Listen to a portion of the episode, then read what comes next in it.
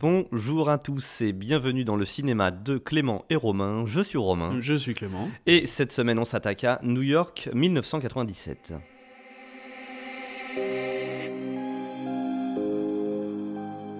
On met de la crème sur sa peau quand on est une fille obéissante. J'ai vu tant de choses que vous, ne pourriez pas croire. Le meilleur, le plus sympathique des barmen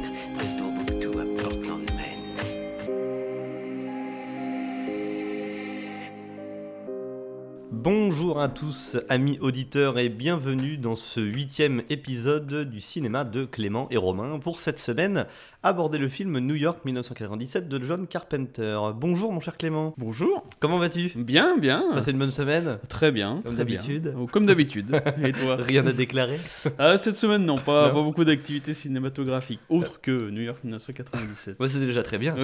Un film par semaine avec les plannings qu'on a, c'est déjà très bien.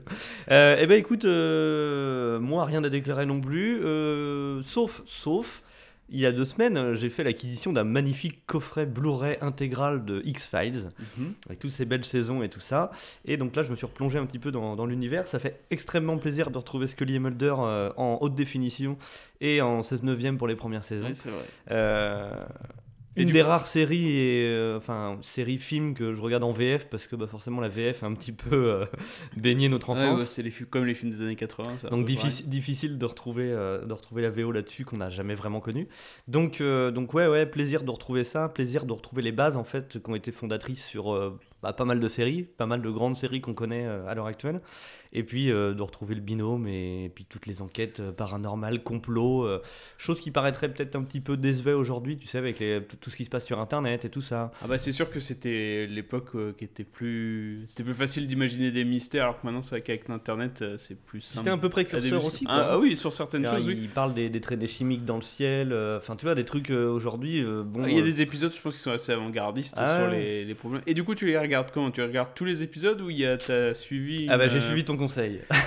j'ai suivi ton conseil, j'ai retrouvé le forum dont tu m'avais parlé où il y a un mec qui a posté en fait euh, euh, bah, tous les épisodes de chaque saison Mhm. et avec un surlignage spécifique pour les épisodes qui font avancer la trame principale, Mhm. les épisodes qui développent euh, l'histoire de personnages secondaires. Euh, et puis une troisième catégorie d'épisodes qui ont été salués par la critique mais qui ne font ni avancer le schmilblick Voilà, ni parler d'un personnage en précis mais euh, c'est plutôt pas mal parce que pour le coup t'en as 50% qui sautent après moi j'ai des j'ai des souvenirs vraiment très très tenaces de certains épisodes Oui, donc je les regarde même ouais. s'ils Mm. sont pas dans, dans cette liste là donc j'ai imprimé tout ça je les ai découpés je les ai mis dans mes petits boîtiers euh, Blu-ray donc euh, donc non non pas mal et puis euh, et puis ouais ouais j'av- j'avance pas très très vite parce que j'ai d'autres choses à regarder oui. mais un épisode par-ci par-là tu vois Bah, du coup, ça doit mangeant, être plus euh, condensé. C'est vrai que ça doit être peut-être. et puis tu le regardes avec un autre œil, surtout que Mm. euh, l'œil qu'on avait, je sais pas, euh, 10, 11, 12 ans, tu vois, c'est pas. Tu le regardes euh, moins au premier degré. Euh, là, j'ai regardé l'épisode de Tooms. Je sais pas si tu te rappelles de l'épisode de Tooms, le- l'espèce de. Alors, on sait pas trop si ça doit être un extraterrestre, mais avec le bras qui s'allonge dans la cheminée et tout. Enfin. Donc à l'époque, moi, ça m'avait mais, euh, terrorisé. traumatisé. Voilà, ouais. aujourd'hui, c'est très malsain. Mais bon, c'est pas quelque chose qui va t'empêcher de dormir la nuit, quoi. Donc c'est marrant ce recul, euh, tu vois. Mais j'ai hésité à acheter le coffret parce que je me suis dit, j'ai tellement un bon souvenir de cette série que Oui, que je ce peut-être serait dommage de le gâcher. Ouais. Euh, tu vois, par exemple, Twin Peaks, euh, bon, euh, énorme série, quoi. Mais euh, di- ouais, difficile beaucoup à plus compliqué, dedans, beaucoup ouais. plus compliqué à regarder, quoi. Donc euh, voilà, euh, petite, petite, petite nouvelle de la semaine. On nous a dit sur Twitter, un, un tweetos très, très, très, euh, très sympathique nous a dit euh, que la semaine dernière, on, on l'avait un petit peu spoilé sur Annihilation. Donc il a dit pour les news, si vous pouviez faire ça en fin de, D'accord. en fin de- d'épisode. Donc pour le coup, on le fera pas en fin d'épisode parce que c'est c'est pas très très logique, mais on essaiera de ne pas spoiler. Parce que c'est de- pas comme YouTube, on peut pas faire de, Ouais, de c'est- time c'est- code. pour- C'est exceptionnel, ouais. Euh, donc cette semaine, New York 1997. euh, Oui, on avait été pris un, un peu pris de court sur le, le film euh, qu'on voulait regarder cette semaine. On avait un timing plus serré. Mm. Et du coup, bon, on avait, on avait choisi un film. autre, dirons-nous. Oui, alors autre, ouais, un- et qui est qu'on connaît beaucoup et qu'on au début on n'avait pas forcément mis dans la, la première liste. C'est ça. Euh, Qu'est-ce que tu peux nous dire euh, de John Carpenter? Bon, alors, euh, entre guillemets, on a déjà fait un film de lui, donc le premier épisode qui était L'Antre de la Oui. Folie. Là, pour le coup, on est dans un style totalement différent. Ah oui, c'est vraiment euh, le grand écart. mais Donc, on retrouve vraiment- la patte de John Carpenter. On retrouve la patte, mais alors autant dans l'Antre de la folie on était très fantastique, autant là c'est vraiment de la Science- science-fiction action. Action. Ouais, euh, pure. Euh, donc on est en 1980 pour le film. Euh, donc John Carpenter, on Tu, va... nous, tu nous refais un petit topo de sa filmo, de Sa qui il est, ouais. de comment est-ce qu'on le reconnaît, etc. Vite fait. Donc euh, réalisateur, euh, scénariste, euh, Musicien. compositeur. D'ailleurs dans, cette, dans ce film-là, ça, la musique est absolument géniale. Tout en, Ça balance du synthé, en- quoi. en- hein. tout en synthé de, de notes, mais euh, moi je la trouve exceptionnelle. Enfin, la, la, la musique du thème. thème est Alors, on, absolument va, ouais, magnifique. on va balancer le thème en fond, tu vois. C'est Allez, on est un fou. Et, et donc pour, pour celui-là, donc, euh, il, y a- il va avoir l'entre la folie, Halloween, euh, Invasion Los Angeles, Assaut, Fog et Ghost of Mars pour les plus connus. Là, Alors, c'est les les, les films que nous, on connaît le Ouais. mieux. hein. Je dire, il en a fait d'autres, hein, mais par exemple. c'est ceux qui nous parlent, on va dire. Ouais, on, on va vraiment mettre les, les gros. Euh, là, donc, c'est plus. J'ai du mal à situer. C'est avant euh, l'entre de la folie. Donc, c'est vraiment dans sa, plus dans sa période action, donc du début Ouais. euh, de sa filmo. Après, donc, il passera sur tout ce qui est euh, entre la folie, euh, Fog, après. Et là, c'est vraiment un film d'anticipation. Donc, euh, c'est en 80, ça raconte l'histoire en 97. Et vraiment, Bon, tu nous feras la, si- la synopsis après. euh, en- au niveau du casting, qui, qui est-ce qu'on a à l'affiche? Donc, son acteur fétiche ou un de ses acteurs fétiches, euh, donc Kurt Russell, donc Snake Plissken. Euh, Oh, magistral. hein. ouais, la, la classe incarnée, voilà, il a. Non, mais c'est qu'il a laissé des stigmates dans le cinéma, dans, les la, culture, vidéo, la culture dans populaire, culture dirons-nous. populaire, oui, parce que bon, Metal Gear Solid, c'est lui. Ouais, non, non, c'est c'est fou. Hein. Là, en, fait, ce film-là, on le regarde aujourd'hui, si on l'a jamais vu, euh, on se dit, oh là là, en fait, c'est un condensé de plein de choses. euh, Ah bah, pour quelqu'un, par exemple, qui a joué à Metal Gear Solid, on y revient, il dit, mais c'est copier-coller. Enfin, Ouais. Non, mais non, il faut, faut se dire que enfin, le film est précurseur sur oui, plein de sur choses. plein de choses. Il a inspiré énormément de choses, même en termes de jeux vidéo, le, le fait de, de devoir, euh, pour le héros, euh, faire quelque chose de, de timé, Oui, avec, en- un, tu vois, un- avec un timer, dans un temps imparti et tout ça. Euh, il, euh, je sais pas, des films à la con, tu, regardes, tu parlais de Banlieue 13, je crois, dans un. Mm. Je sais plus dans quel, dans quel épisode. Banlieue 13, c'est New York 1997. À à la Luc Besson au scénario, Oui, tu vois. Donc on n'est pas au même Adaptation. niveau de. Non, mais c'est vrai. Oui, oui, non, mais quoi, oui, même, oui, même euh. des films à la con comme ça qu'on soupçonne pas, bah, c'est directement inspiré de ce genre de truc-là. Donc ça, euh, grosse grosse inspiration sur le long terme. Quoi. Sur le long terme. Il a Donc, vraiment été un. un Kurt Russell dans le rôle principal qui joue Snake Plissken. Euh, qui sait qu'on a d'autres? Donc on a Lee Van Cleef euh, que vous avez dû voir dans Le Bon, la Brute et le Truand. Mhm. Euh, Qui joue Donc Bob Hawke, euh, qui est le directeur de la prison. Ouais, le, le commandant quoi, le Ouais, commandant, le commandant en en chef. chef de la prison. On va avoir Donald Pleasance, donc le, direct, le président des États-Unis. Mhm. Euh, donc lui, vous le retrouverez dans d'autres films de Carpenter, euh, donc dans tous les Halloween. C'est le docteur Loomis. Mhm. A qui d'autre? Donc Ernest en, en principaux hein, qu'on va voir, on a Ernest Brunnin, donc Kaby le, ch- le chauffeur de taxi. Alors dans le résumé, on l'appellera, on l'appellera Ouais, parce que c'est le chauffeur de taxi, donc cab, cabby. Voilà. En anglais, c'est son dans la ouais. il s'appelle taxi. Dans les extraits, on entendra peut-être taxi. Euh, J'ai trouvé ça un peu ridicule comme nom de l'appeler taxi, donc on, on l'appellera cabby. Euh, qui d'autre? Et Isaac Hayes, donc le duc de New York. euh, Qui joue pas mal aussi. hein, Qui joue pas mal. Alors oui, il a très en retenue, pas énormément de dialogue, mais Non, non, mais j'aime bien la. Euh, puis, euh, là je connais, enfin cet acteur me dit moins de choses, mais euh, Ok. voilà. Euh, Qu'est-ce que tu peux nous dire de beau rapidement sur la filmo de Kurt Russell pour resituer un petit peu? Donc pour resituer, donc c'est un, c'est son premier film avec Carpenter, donc qui il en fera plusieurs autres après. C'est même lui qui relancera Los Angeles. Euh, je sais plus. 2013. 2013, c'est Mm. ça, 2013. C'est lui qui voudra le refaire, enfin, voudra faire la suite. Donc, en filmo, donc on va avoir The Thing l'année d'après, donc Mhm. euh, 82. Et ensuite, tu m'as mis des films un petit peu plus. Alors, Tango et Cash. Donc ça, Alors c'est pas ses plus grands, hein, Non. mais c'est c'est- c'est ceux C'est dans les- lesquels ils m'ont marqué. Enfin, il m'a c'est- marqué, pardon. Oui, ça doit être ceux qui il a eu le plus de succès aussi. Parce que c'est Tango et. Cash, euh, donc euh, 89, donc ça film d'action, c'était la grande mode de, euh, la grande mode avec Die Hard, euh, où il y avait. euh, Oui, film d'action. il y avait toujours deux mecs. featuring, voilà. C'était le, le grand truc. Stargate de Roland Emmerich. Euh, 94, ouais, très très bon aussi. Enfin, il joue le commandant un peu. Et ben c'est Richard Dean Anderson. Enfin, c'est Oui, le- Captain O'Neill, voilà. Ouais. Euh, Vanilla Sky. Vanilla là, Sky, il joue le, il joue le, le psychologue en fait. De, Là, j'avais un peu zappé. ça- Il joue le psychologue de Tom. Cruise. euh, qui est, qui est, enfin, c'est pareil, on le voit pas énormément dedans parce que le film est un énorme flashback en fait. Mm. Donc euh, voilà, lui, il est dans, dans la vie réelle quand Tom Cruise est incarcéré euh, euh, pour meurtre et euh, donc en fait, il essaye à l'amener de, enfin, il, il essaye de lui faire rappeler tout ce qui s'est passé. Mm. Et, euh, et donc ouais, il est magistral parce qu'à la fin, il se rend compte qu'en fait, il n'existe pas. Enfin bon, bref, pour ceux qui n'ont pas vu Vanilla Sky, on va pas spoiler encore, mais je trouve qu'il avait, il avait un rôle hyper touchant à la fin de Vanilla Sky quand ils sont sur le toit du building et tout. J'ai, trouvé vachement touchant. longtemps que j'ai pas vu Euh, on l'a vu aussi dans Les 8 salopards oui, il y a c'est pas très longtemps, il y a, il y a deux C'est ans. un acteur aussi euh, qui tourne beaucoup avec Tarantino. euh, Bah, Boulevard de la mort. Il l'a relancé un petit peu, parce que pour un petit. Boulevard de la mort, c'est ça qui l'a un petit peu. Ok, oui, c'est a vrai qu'il avait relancé le truc. Un petit creux. Enfin, c'est un acteur qu'on aime bien tous les deux. Ouais, ouais, parce ouais. qu'il a vraiment une gueule, un charisme. euh, Complètement. Alors en fait, vraiment- on, on l'aime bien, mais on est loin d'être des experts. Et on est loin d'être des sûr. experts aussi de John Carpenter.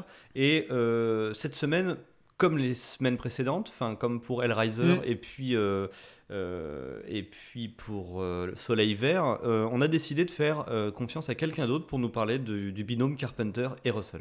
Bonjour Faye. Bonjour. Cette semaine, c'est toi notre intervenante parce que on va parler de New York 97 et on discutait un petit peu sur euh, Twitter tous les deux et tu m'avais dit que tu étais une grande fan de John Carpenter et en plus de ça de Kurt Russell. Donc cette semaine pour le coup ça Eh tombe ouais, bien. le bonheur. hein. Euh, donc tu vas euh, essayer de nous aider pour euh, pour faire une remise de contexte euh, du film et bah, comme d'habitude essayer de nous, nous éclairer un petit peu plus.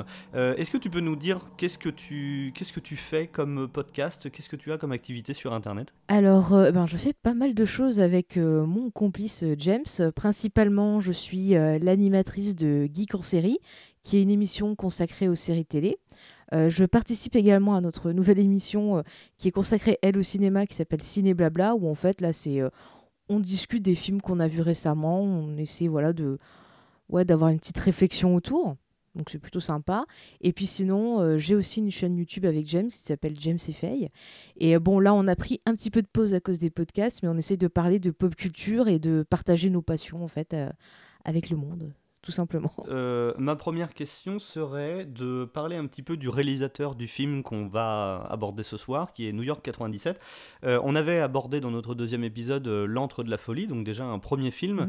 Mhm. Pour le coup, on se retrouve face à deux films avec deux genres plus ou moins différents. On est quand même plus sur de l'horrifique dans L'antre de la folie, et on est dans un style un petit peu différent pour New York 97. Est-ce que tu pourrais nous parler des- du style et des thèmes récurrents chez John Carpenter? Oui, alors ben, John, Carpenter, c'est euh, pour moi, c'est déjà, faut le dire, c'est un artiste euh, complet parce qu'il fait tout dans ses films. Et c'est quelqu'un qui a des thèmes, on peut le dire, récurrents. Et ces thèmes récurrents, c'est surtout en fait euh, l'enfermement.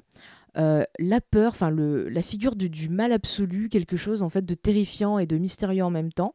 Il y a aussi la figure de l'anti-héros qui est parfaitement représentée dans, dans New York 97. Ouais, parce que pour le coup, dans New York 97, on est un petit peu dans le, le héros, euh, on est un peu dans le héros hors la loi C'est ça, bah, en fait, euh, le, le personnage de de Snake Plissken, c'est celui qui se rapproche le plus de la personnalité de John Carpenter avec le personnage de euh, They Lived, je trouve plus le nom en français. Euh, euh, invasion, invasion Los Angeles. Ouais, voilà. Et en fait, c'est un, un personnage qui a envie de, de liberté, qui se sent enfermé euh, dans la société, qui a du mal à se reconnaître dans la société qui l'entoure et qui a besoin justement ben, voilà, de pouvoir s'affirmer. Et quand il n'y arrive pas, ben, il se sent pas bien. Et c'est vraiment quelque chose qui est très très important euh, dans le cinéma de, de Carpenter. Et c'est euh, je veux dire, c'est fondamental. C'est-à-dire la raison pour laquelle Carpenter, par exemple, ne fait plus de cinéma maintenant, c'est parce qu'il ne se reconnaît plus en fait dans euh, le cinéma d'Hollywood de, de, maintenant en fait. Et on peut très bien voir la cassure après Jack Burton et euh, jusqu'à Los Angeles 2013 où là vraiment il va un peu régler ses comptes jusqu'à partir en mode désabusé, en mode euh, bon bah c'est bon, euh, je cherche même plus à m'exprimer. Parce que c'est quelqu'un qui qui vit. En fait, il voulait faire du cinéma d'Hollywood, comme il appelle, quelque chose de magique. Et il était fasciné depuis l'enfance par tout ce qui était science-fiction, euh, le western surtout, le cinéma d'Howard Hawks. Et du coup, il était vraiment très passionné et il s'intéressait pas euh, au côté monétaire. Et quand il a vu que le cinéma, ben, c'était ça, bah, du coup, ça l'a un peu, un peu foutu en l'air. On peut... C'est vrai que l'image, par exemple, de, de Snake Plissken dans Los Angeles 2013, qui regarde un peu le public en mode euh, c'est bon je m'en fous, euh, je me casse, c'est euh, c'est Carpenter. Quoi. Dans New York 1997, euh, on a donc le personnage principal qui est joué par Kurt Russell. Tu m'avais dit que tu étais une grande, grande fan de Kurt Russell et j'aimerais que tu mhm. nous parles un petit peu plus de, de, son cinéma, sans forcément parler de ses collaborations dans un premier temps avec John Carpenter, mais j'aimerais bien que tu nous parles de c'est quoi le cinéma de Kurt Russell. Ah ouais, Kurt Russell, c'est un peu mon premier crush d'enfance. on peut dire ça comme ça. Et en fait, ce, ce qui est intéressant aussi avec la carrière de Kurt Russell, c'est qu'il a commencé euh, très jeune dans des petits films et des petits films et surtout dans des productions Disney. Donc c'était un peu le, le Zac Efron de l'époque, euh, pour un peu un peu replacer les choses. Et euh, c'était voilà quelqu'un qui avait envie de casser son image au moment où il a rencontré euh, Carpenter. Et Carpenter a réussi à faire de lui une figure euh, un peu plus virile, un peu plus film d'action. Et par la suite, dans sa carrière, ben justement, il va pouvoir faire des rôles un peu plus physiques, un peu plus dramatiques. Et puis, malheureusement, fin des années 90, je dirais 97, avec l'échec du film Soldier, du mauvais Anderson, celui qui a fait des Resident Evil, entre parenthèses, bah là, il a commencé un peu à faire du direct ou DVD, choses comme ça. Et c'est euh, Tarantino qui l'a un peu remis sur le devant de la scène, comme il sait très bien le faire, avec euh, le, son programme qu'il avait fait pour le Grindhouse. Euh, son film, c'était en français Le Boulevard, de, la mort, Voilà, où il fait de lui un espèce de serial killer complètement fou voilà, qui était très sympathique. Et puis, bien sûr, avec Les Huit Salopards dernièrement. Et puis aussi, il est un peu revenu dans le côté film d'action, puisqu'il a intégré euh, la famille de Fast and Furious. Je ne sais pas si c'est sa plus grande idée. Mais en tout cas, voilà, il recommence à revenir un peu sur le devant de la scène. Et on l'a vu aussi dernièrement dans Les Gardiens de la Galaxie, où euh, il joue un personnage très intéressant avec une belle barbe, si je peux me permettre. On a, euh, on a euh, dans, dans, dans, New York 97, on a Kurt Russell qui joue quand même un personnage euh, ultra badass, quoi. un personnage qu'on a inspiré un autre d'ailleurs, un personnage de jeu vidéo dans Metal Gear Solid. Mhm. Et on, a, on a vraiment cette impression que le réalisateur y est pour quelque chose. On, on, sent qu'il a été imprégné, qu'il s'est mis dans le... Dans le il, a, il, a donné de sa personne, quoi. Et on, sent dans ce film-là que euh, déjà il y a une, petite dépendance entre le réalisateur et cet acteur-là. Mhm. Et euh, on, aimerait que tu nous parles un petit peu plus de ben, c'est quoi le, duo John Carpenter et Kurt Russell? Ça donne quoi? Alors, en fait, euh, ben, leur duo, ben, Carpenter qualifie ça, en fait, de Kurt Russell, il l'appelle son frère de travail. C'est-à-dire qu'il a rencontré, donc, sur le tournage du téléfilm La vie d'Elvis, et quand il a vu, il a dit, cet acteur, mais il a un truc particulier, il a un charisme fou. Et euh, ce qu'il a aimé, c'est-à-dire qu'il arrivait à le comprendre facilement. Il lui expliquait ce qu'il attendait de lui et Kurt Russell arrivait euh, directement à faire ce qu'il voulait. Donc il a adoré travailler avec lui. Et comme Carpenter, c'est quelqu'un qui aime bien en fait tourner en famille, il se constitue sa petite troupe d'acteurs, sa petite troupe de techniciens et ainsi de suite. Il avait envie de rebosser avec lui. Et quand il a écrit le, le scénario donc de de Escape from New York, ben, il a directement pensé à lui et il a dû batailler pour pouvoir euh, l'intégrer dans le film parce que les producteurs voulaient quelqu'un comme Charles Bronson dans le rôle. Alors que lui, il avait Kurt Russell en tête. Et c'est vraiment une bonne idée parce que les deux se, complètent bien. Euh, Kurt Russell voilà, arrive à représenter euh, Carpenter au cinéma. Et ce qui est intéressant, c'est que dans la vie, les deux ont des personnalités très, très différentes, surtout d'un point de vue politique, à savoir que Kurt Russell est très, on va dire, très du côté de Trump, en gros, il est très pro-armes. Et euh, justement, euh, Carpenter avait l'habitude de l'appeler euh, le Attila, en fait. D'accord. Alors ça, c'est très intéressant, ces petites anecdotes-là, parce que pour le coup, c'est un petit peu la beauté d'Hollywood, où on peut se retrouver sous une même bannière qui est celle du cinéma, en ayant des, des, points de vue politiques complètement différents. est-ce, que, est-ce que tu aurais d'autres choses à rajouter sur le film de ce soir, New York 97 Peut-être plus d'un point de vue du film, sans trop parler du réalisateur et de, et de Kurt Russell. Est-ce que tu aurais d'autres choses à rajouter? Est-ce que tu aurais des petites anecdotes, des choses comme mmh. ça à nous, euh, à nous balancer euh, Oui. Eh bien, par exemple, en fait, pour, euh, pour créer le film, Carpenter s'est inspiré du film Un justicier dans la nuit, justement, avec. non, Justicier dans la ville, je crois, avec Branson. pas pas spécialement pour son message, euh, voilà, un peu, oui, je, tue tout le monde, je fais ma propre justice, mais plus en fait pour le côté euh, violent, sombre et délabré que montrait le film. Et donc du coup, ça l'a vraiment inspiré. Et puis à cette époque-là, il, euh, il voyait beaucoup de, de, ouais, de violence qui montait autour de lui, beaucoup d'injustice, et ça l'énervait un peu. Donc il avait envie en fait de retranscrire ça au cinéma et de nous le faire sentir aussi, parce que Carpenter, ça aussi c'est une de ses petites touches, c'est que c'est pas un cinéaste qui veut nous faire réfléchir, c'est un cinéaste qui veut nous faire ressentir les choses. Et c'est quelque chose de, très primordial. Ensuite, une autre anecdote sympathique, enfin sympathique, pas forcément pour la ville, mais euh, le film a été euh, tourné euh, dans une... Alors attends, je te retrouve le nom, que je dis pas de bêtises. Il a été tourné voilà, dans une ville de l'Illinois. Euh, près de euh, East Saint-Louis, voilà. Pourquoi il a tourné là? Parce que le centre-ville avait été brûlé et la ville était en difficulté. Et donc du coup, comme il voulait avoir vraiment un côté ville délabré, il s'est dit bah voilà, c'est parfait, je vais économiser du budget plutôt que le faire en studio et je vais tourner là-bas. Et en plus, bah, le fait de tourner là-bas, ça va aider euh, la ville qui est en difficulté. Et pour le coup, ça se ressent vachement dans le film parce qu'on a vraiment cette, bah, cette impression, l'impression Mm. qu'il voulait donner d'un New York ou du moins d'une ville qui est complètement abandonnée et qui est laissée à l'abandon depuis euh, déjà euh, pas mal de temps. quoi. Ouais, ouais, c'est ça. hein. C'est très, c'est justement très sombre et euh, vraiment le fait que justement ce soit quelqu'un qui n'utilise pas d'effets euh, euh, visuels autres que du maquillage, du painting, enfin des choses comme ça, ça rend le film intemporel, je trouve, et ça, ça vieillit pas. En plus, ce qui est très intéressant, c'est au niveau des, des, des matte painting.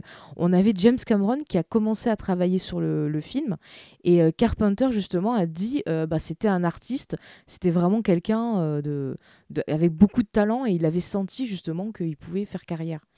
Eh ben, en tout cas, c'est très très très intéressant tout ce que tu nous as raconté, Faye. Euh, je tiens euh, énormément à te remercier d'avoir accepté de manière positive à, à notre demande d'intervenir pour, euh, pour l'émission de cette semaine-là.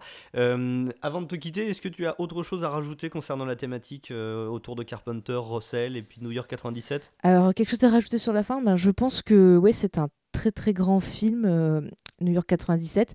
Bon, c'est pas mon préféré de, Carpenter parce qu'il en a fait quand même des plus, plus forts, mais euh, en termes d'imagerie, en termes de visuel, c'est juste génial. Il y a vraiment tout ce côté western aussi qu'on retrouve dans le film et dans beaucoup de films de, de Carpenter. Et euh, ben, juste pour finir, je vous conseillerais, de, si vous n'avez pas vu, de découvrir un autre film de Carpenter qui est juste... euh, magistral en termes d'ambiance, parce que ça aussi, le mot ambiance est très important chez lui, c'est de regarder le film Prince des Ténèbres, qui est juste parfait, un petit budget, mais comme quoi avec un petit budget, on peut faire un truc euh, immense et vraiment euh, faire monter la pression. Voilà. On n'y manquera pas. Encore un grand merci, Faye, et je te souhaite euh, une excellente continuation. À bientôt. Merci Faye pour cet éclairage. Comme Très d'habitude. intéressant. Comme d'habitude. Non mais c'est vrai, c'est intéressant d'avoir Oui. des gens Ça fait un aussi, peu. euh, C'est Non, c'est- cool, c'est très intéressant. Voilà, par, exemple, je ne savais pas moi que, euh, comme elle disait, euh, que le tournage a eu lieu dans, dans une vraie ville qui a, qui a, enfin, qui a pris feu euh, à cause d'un incendie, etc. Non, et que non plus, ça, réduisait les budgets. Non, euh, on apprend toujours plein de trucs. Ouais, mais c'est chouette, c'est chouette, c'est chouette. Euh, Clément, est-ce que tu pourrais nous donner ton avis sur ce film, s'il te plaît? Aussi impartial soit-il. Alors c'est dur d'être impartial. Euh, bon, moi j'adore ce film. Euh, Ça part tes classiques? Oui, euh, c'est mon deuxième film préféré de Carpenter après The Thing. Je trouve qu'il y a, il y a tout, il y a l'ambiance. Alors j'adore la musique. Mais toi aussi, t'es un petit peu amoureux de Kurt Russell, en fait. Bah, on a, on a beaucoup joué. euh, alors je sais plus si j'ai découvert avant ou après avoir joué avec, avec Metal Gear, mais je pense que t'as joué à Metal Gear avant. Ouais, je pense aussi. Euh, et du coup, euh, on, a, enfin, on est tous les deux fans de la série, et du coup, euh, enfin, c'est un peu comme si tu le voyais en. Un peu le film en fait, quoi. Alors, certes, dans un univers plus euh, futuriste encore, mais. Enfin, c'est tellement copier-coller la tête. Enfin, c'est. Donc, moi, déjà, le personnage de Kurt Russell, il a une classe un- un- un- impossible à égaler, je trouve. Euh, il- L'acteur l'acteur est très, très L'acteur fort. est, enfin, est vraiment dans le rôle, il pue la classe, quoi. Après le. Excuse-moi, tu, tu, tu pues la classe. hein. non, mais c'est gênant. L'histoire est. Euh, je trouverais ça simpliste, mais bien Alors, fait. Ouais, exactement, c'est exactement ce que j'allais dire. L'histoire est originale. Genre, on, Oui, je, oui. je ne Ah connais oui. pas d'autres films Non, qui ont exactement euh, la même repique. non, enfin, non, je veux dire, avec- autre que les. La trame est simpliste, voilà. c'est- Mais c'est, ça reste, euh, ouais, ça reste simple. Ça, ça casse pas euh, trois pattes à un Mais canard. c'est c'est- on- c'est ce qu'on demande, enfin on va pas demander à, Non, non, mais à tout être à fait. Lynchien tous les films, hein, Non, mais, euh, et du coup il y a un point A, un point B, on sait ce qu'il doit faire, comment il doit, le- enfin comment, comment il va le faire on le sait pas, mais En 24 heures. en 24 heures, voilà, il a, le temps est donné, le- l'espace de jeu est donné, et après euh, on, on voit son parcours. Donc non, j'adore ce film, je trouve qu'il n'y a pas grand chose à acheter, peut-être. Je me, suis- on l'a revu là, donc euh, récemment, ça fait peut-être un petit bout de temps que je, un ou deux ans que je l'avais pas vu. C'est vrai que le- je me souvenais pas que le début prenait autant de temps. Il y a vraiment euh, toute une place, installation. euh, c'est pas euh, dans les vagues. Des fois, je me rappelais juste qu'il arrivait directement, quasiment, et que limite c'était dans le deltaplane qu'il avait tous les Non, toutes les petite- infos. Non, non, ouais, il y a bien une- 20 il y a une minutes de sa pause. Donc moi j'ai- j'aime beaucoup le début. Euh, même la fin, la fin est, est- enfin, est super rigolote quoi.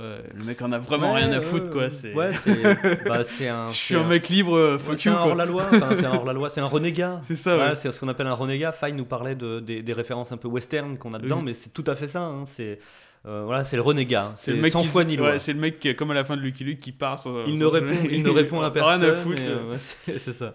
Euh, Donc non, j'ai pas énormément de défauts. j'ai essayé de regarder un petit peu, mais enfin, non, j'arrive pas à trouver vraiment de défauts à, à ce film-là. Non, on te demande pas de trouver des non, défauts. non, non, mais après c'est vrai que c'est intéressant sur les films qu'on a beaucoup Ouais, aimé de non, c'est vrai. d'avoir un regard, un, un regard un peu neuf et de dire bah oui, il y a certaines choses qui sont. Mais t'as aussi, as aussi, et c'est ça qui est, euh, c'est- là aussi qu'on peut pas être tout le temps objectif. Mm. Euh, t'as aussi ton regard d'enfant sur ce jeu- sur ces films-là. Oui. Parce que c'est des trucs, euh, bon c'est pas c'est pas ces films-là qui ont bercé ton enfance, mais t'as quand même un, un- un- moi ça me le fait beaucoup en tout cas. Je pense que ça te le fait aussi, mais t'as cet attachement, euh, tu sais presque viscéral à Oui. certains films et certaines certaines musiques, euh, certains jeux vidéo, certains euh, et, euh, et c'est compliqué d'être d'être objectif D'être parce que derrière, bah, euh, parce que cet attachement là qui, qui rentre en jeu quoi. Euh, Toi, écoute, qu'est-ce- toi, qu'est-ce que t'en as pensé toi? je, suis- je suis un petit peu d'accord avec toi. hein, euh, euh, moi, ça fait pas partie de mes, mes collecteurs. J'ai apprécié le re-regarder. Bon, je suis une semaine un petit peu remplie, donc je me suis un peu endormi devant. Honte à moi. Mais, euh, mais oui, oui, dans l'idée, euh, c'est vraiment un très bon film qui a été, qui a été un précurseur, qui a laissé vraiment des traces dans la pop culture, comme on disait tout à l'heure. Euh, Kurt Russell est, comme tu dis, magistral. hein. Enfin, je veux dire, il a le, le rôle dans la peau. Euh, D'ailleurs, c'est quand même un acteur qui. Enfin, on aurait tendance à dire que Kurt Russell, c'est un mec, euh, c'est un peu un raté, c'est un peu, tu vois, enfin, Mm. quand on creuse pas trop sa filmo, quoi. Et, et finalement, euh, en ayant vu quand même pas mal de films avec lui, je trouve que c'est un mec qui est très juste dans son jeu. Mais tu vois, qui Oui, peut oui. jouer pas mal de personnages différents, vrai qui que peut. quoi, ce qui nous vient à l'esprit, c'est toujours un peu le même genre de rôle. Enfin, sur Bah, le souci, c'est qu'il a une gueule, quoi. Mm. Enfin, c'est son, vrai, plus voilà, gros, c'est son plus gros son avantage atout et c'est son ouais, défaut, ça. ouais. Et euh, ouais, ouais, il est souvent embauché pour des rôles comme ça, quoi. Mais je, je trouve qu'il a vraiment un jeu euh, sympa. Alors, dans ce film-là, dans New York, New York 97, je trouve qu'il. Peut-être un peu trop stéréotypé, peut-être un peu trop dans Oui. le stéréotype, mais euh, le personnage est comme ça, donc en même temps, ouais, est-ce qu'on peut lui en vouloir? euh, je, je pense pas. Euh, Carpenter, bon bah c'est du Carpenter, moi je, je, je, je kiffe. Là en deux mois on a vu L'Entre de la Folie et on a vu euh, bah, New York 97 et grand écart Ouais. scénaristique hein, en termes de, de scénario, en termes d'histoire, en termes de d'ambiance pas trop parce qu'on retrouve encore une ambiance qui est assez similaire à Ouais, tous les films de Carpenter qui est un peu malaisant, c'est un peu noir, c'est un peu glauque. Là, c'est plus. Ouais, si, c'est vrai que Ah, si, un peu quand, glauque, on y repense, il y a deux trois scènes qui sont. Parce peu que en glauques. le re-regardant, euh, je l'ai regardé deux fois pour, euh, pour préparer l'émission, et je me suis dit, finalement, il y a strictement aucun point de fantastique. Aucun. Non, aucun. Il n'y a pas un truc qui fait, oh tiens, maintenant on baigne un peu dans le... Pas du tout. Mais il arrive quand même à instaurer des moments où tu te dis, oulou, il y a des scènes où tu t'as des mains qui sortent du plancher, qui attrapent des Ouais, pieds les gens. C'est exactement la Là scène tu fais, non mais attends, pensais. what ouais. the fuck Bah non, non, non, en fait, c'est pas fantastique du tout, c'est juste qu'il y a des gens qui habitent tout derrière, quoi, Ok. tu vois. Donc, euh, non, au final, euh, ouais, non, grosse référence. Et Mm. puis, film culte, euh, on revient pas dessus, hein, c'est, euh, enfin, tip top, quoi. Moi, j'aime beaucoup. Bon, on est d'accord. on est d'accord. Euh, on passe à l'analyse du film? Ça marche. Allez, c'est parti.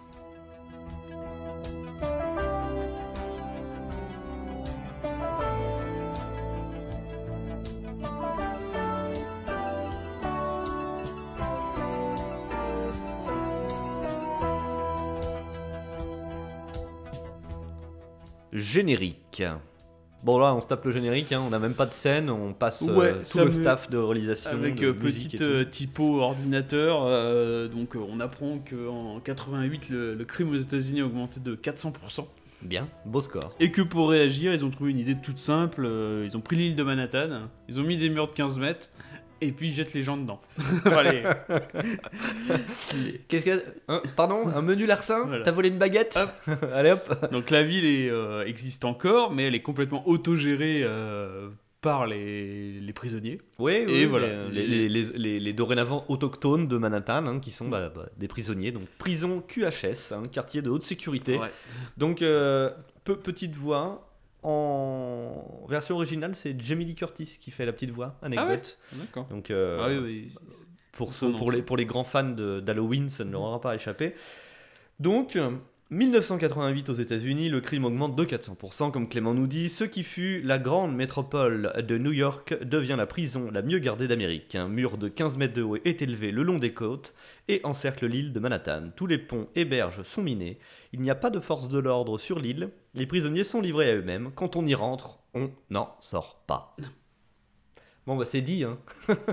Ah oui, ça, ça, ça, Donc, ça envoie du rêve. direct, on voit un mur qui est très très haut avec Ouais. une petite jeep qui est garée devant, la caméra euh, travelling, euh, Travelling travelling pour vers, le, montrer le... vers le haut.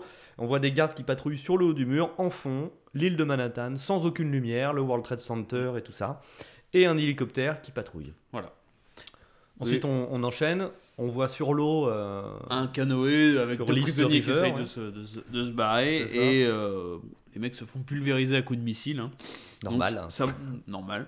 Donc ça montre bien que c'est vraiment une prison. Euh, Il n'y a pas de pardon, quoi. hein. voilà, il n'y a pas de pardon, on peut pas de s'échapper. de justice. euh, La justice, vous vous débrouillez, si vous sortez, vous êtes mort.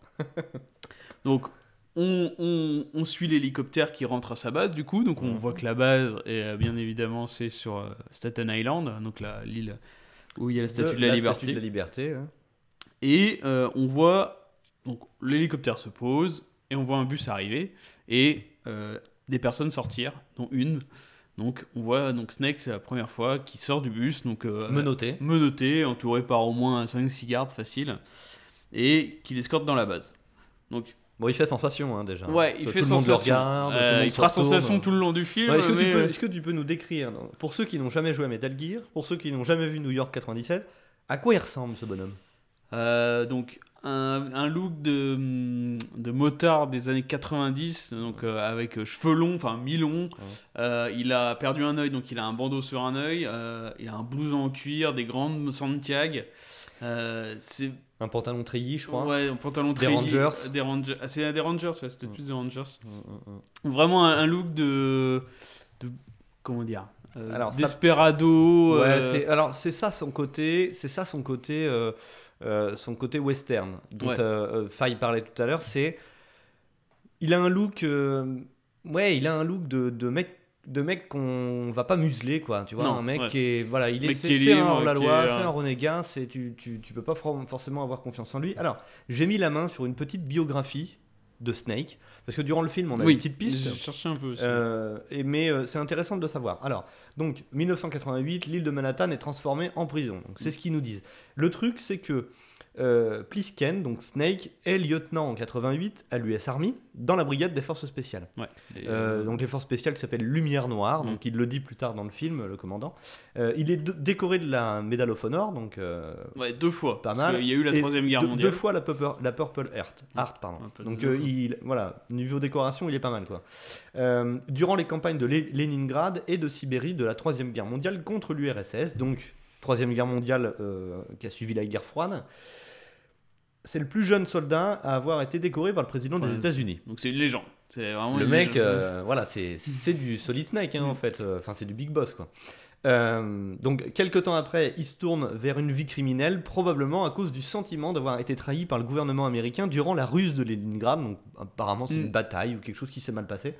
Euh, et d'ailleurs, c'est pendant cette bataille-là qu'il a perdu son œil. Intéressant. Euh, 1993, Snake euh, s'associe avec deux de ses amis, Harold Hellman, qu'on verra plus tard dans New York Mm. 97, euh, et Bob Fresno. Alors lui, on en entend parler aussi, mais Voilà, on ne sait pas trop trop qui décrit le, le truc. Euh, donc ils commettent un hold- un hold-up tous les trois euh, dans la réserve fédérale de Kansas City. C'est pareil, Kansas City, on en entend parler. Euh, Hellman, donc un des, un des deux autres, euh, abandonne le Plisken, donc Snake et Fresno. Euh, Snake parvient à s'échapper, mais Fresno euh, se fait arrêter par les policiers qui le brutalisent, le torturent, etc. Euh, et euh, il y a marqué dans Oui. le, dans le résumé, il y a marqué. Dans le camp de la mort Mental Health Correction Facility en Pennsylvanie, un cyborg le force à manger ses propres intestins. Sympa. Euh, mais pour l'histoire de Snake, donc 97, il est arrêté et condamné à perpétuité. Euh, euh, et donc là, on enchaîne sur le, sur le film New York Sur son 97. arrivée.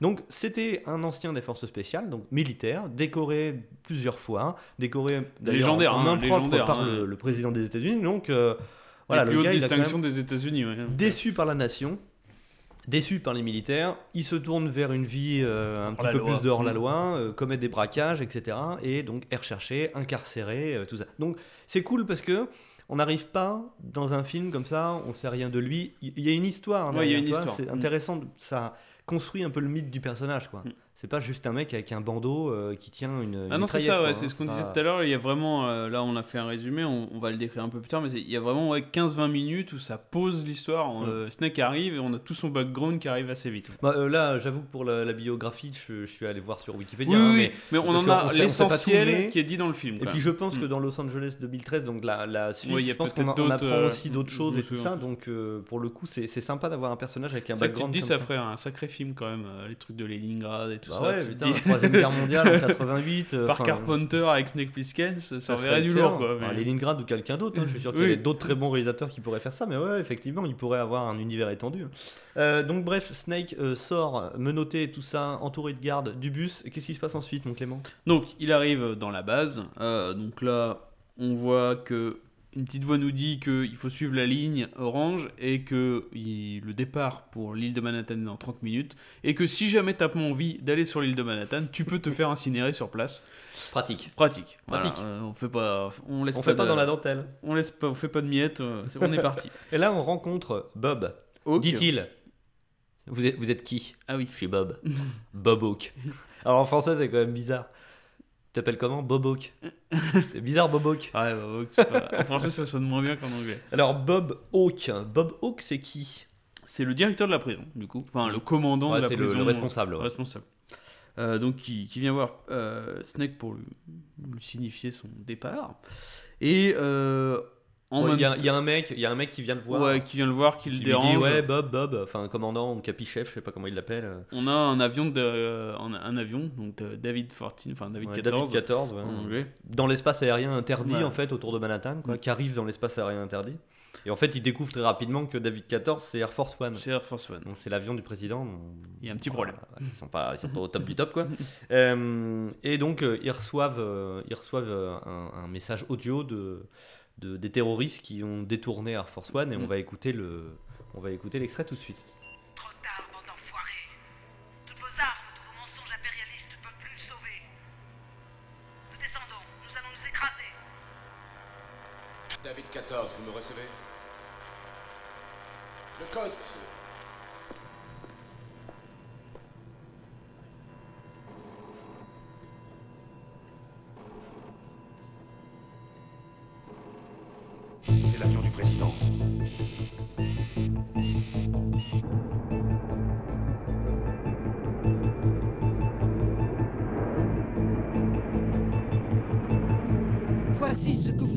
Travailleurs américains quand ils vous demanderont où est leur président.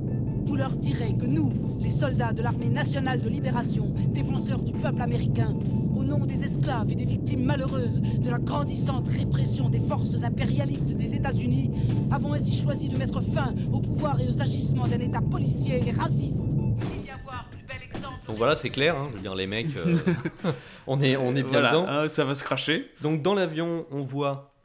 Donc on voit euh, le président euh, qui se fait mettre en sécurité dans une espèce de capsule euh, Ouais. prévue à cet effet. Donc là, elle est très kitsch dans le film, elle est toute rouge.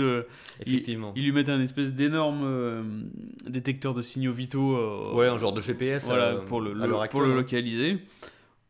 On repasse sur, le, sur Bob et euh, son, son second, et donc on Alors, voit que l'avion s'écrase. Petit détail euh, important, on voit que le président se menotte à sa valise Voilà, il a une, avant il de rentrer dans la valise, capsule. effectivement. Il a une valisette et il se menotte avec. Donc Bon, on, On pense que c'est quelque chose d'important. ou euh, On imagine choses. que c'est quelque chose d'important. Donc, on voit que l'avion s'écrase, que la capsule s'est écrasée et que le président est apparemment en vie. Ouais, on voit, on, on voit grâce à un. Je sais pas s'ils ont un détecteur infrarouge Ouais, ou quoi, de- on voit que la capsule s'écrase et Dans tombe un dans un immeuble. Ouais.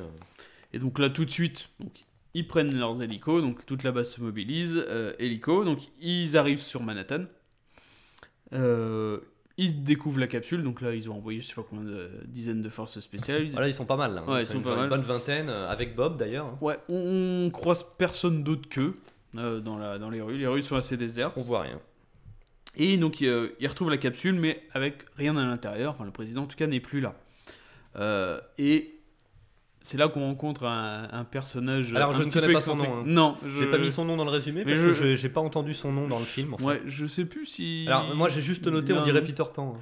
Ouais, c'est ça. Non mais il a les Non, cheveux c'est vrai qu'il, euh, euh, il a une tête hyper spéciale, il parle très bizarrement. Très bizarrement. Puis il est habillé, bah, euh, enfin si Ouais, vous voyez Peter Pan. Ouais, Pan, c'est- Pan. très bien, très bien.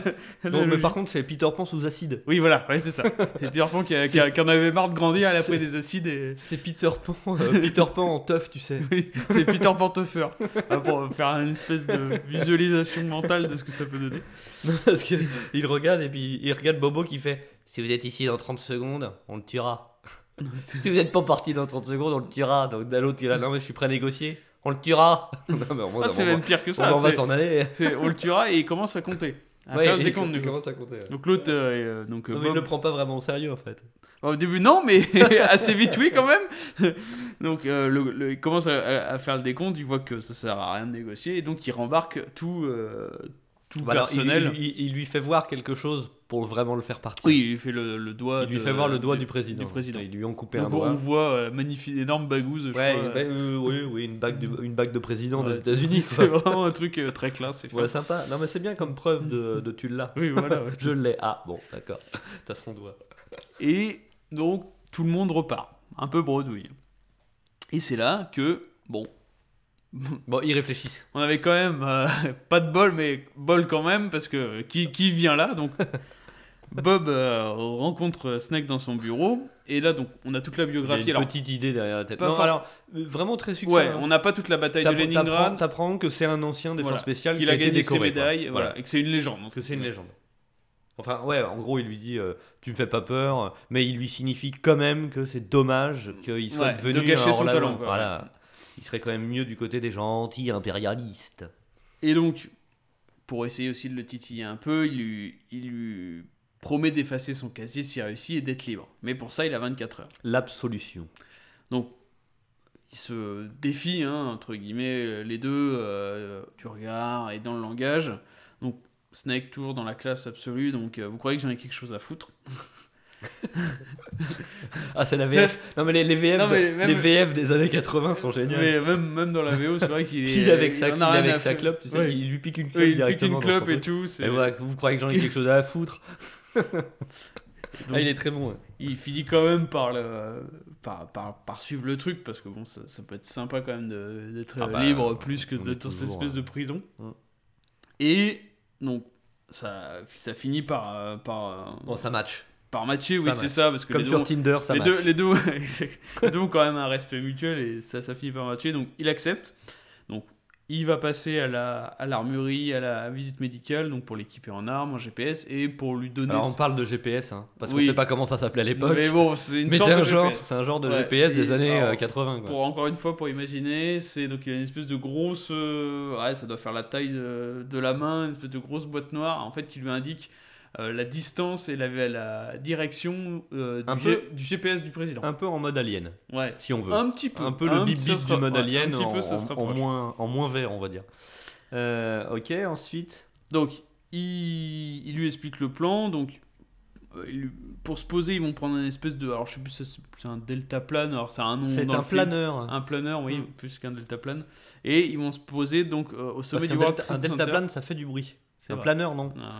C'est tout le but de prendre un planeur en fait, c'est que bah, Faut pas qu'il y aille en hélicoptère parce que sinon on va se faire gauler le bonhomme. quoi. À l'époque, il y avait encore le World Trade Center, pratique pour atterrir. Et donc, sa, sa piste d'atterrissage se trouve sur le World Trade Center. Oui, parce que d'ailleurs, le nouveau, je pense pas que tu puisses te poser au, au sommet. Euh, ça paraît plus compliqué, ouais, avec l'espèce de flèche euh, en l'air, oui, non, C'est- très compliqué. C'est d'ailleurs un des rares films où on voit encore le World Trade Center, parce que c'est vrai qu'ils avaient interdit tous les films après la- les attentats, donc tout- Alors, maquette. Maquette, maquette. Oui, bien sûr, mais euh, enfin là, ils existaient pour de vrai. Hein, Oui, non, tout à fait. Hmm. Oui, non, non, mais par contre, gros travail de maquette. hein. Oui. Euh, Là, les gars, euh, d'ailleurs, notre, notre, banderole, notre banderole de la semaine dernière, et c'était c'était ça, c'était des, des maquettistes. Oui. Banderole sur Twitter, c'est des maquettistes en train de, de bidouiller là, et c'est bluffant de réalisme. Oui, c'est vrai qu'elles sont Un truc sont de ouf. ok, ensuite. Donc, euh, on a expliqué qu'il devra trouver le président grâce à son- le GPS du futur passé, Mhm. hein, donc la, la boîte noire. Et euh, petite, euh, petite aide de, de l'État, ils vont lui filer un- un- des pilules, entre guillemets, pour éviter les toxines de l'île. Parce que bon, hein, Bah, apparemment, c'est imaginez- pollué, quoi. Ouais, vous imaginez bien qu'il n'y a plus trop de services sanitaires. Il y a plus, le, le tout à l'égout n'est plus disponible. Voilà, il y a- donc euh, on va essayer de, de sauvegarder le Donc gars. ouais, en gros, il va lui faire un genre de vaccin dans le cou, là. euh. Enfin, c'est ce qu'il lui dit, en tout cas. Et, et qu'est-ce qui se passe, mon cher Clément? Et au final, bon, pas du tout. Excusez-moi de vous dire que vous êtes bien fait baiser la gueule. Donc ça encore, hein, pour faire un parallèle, euh, dans Metal Gear, on a la même. Hein.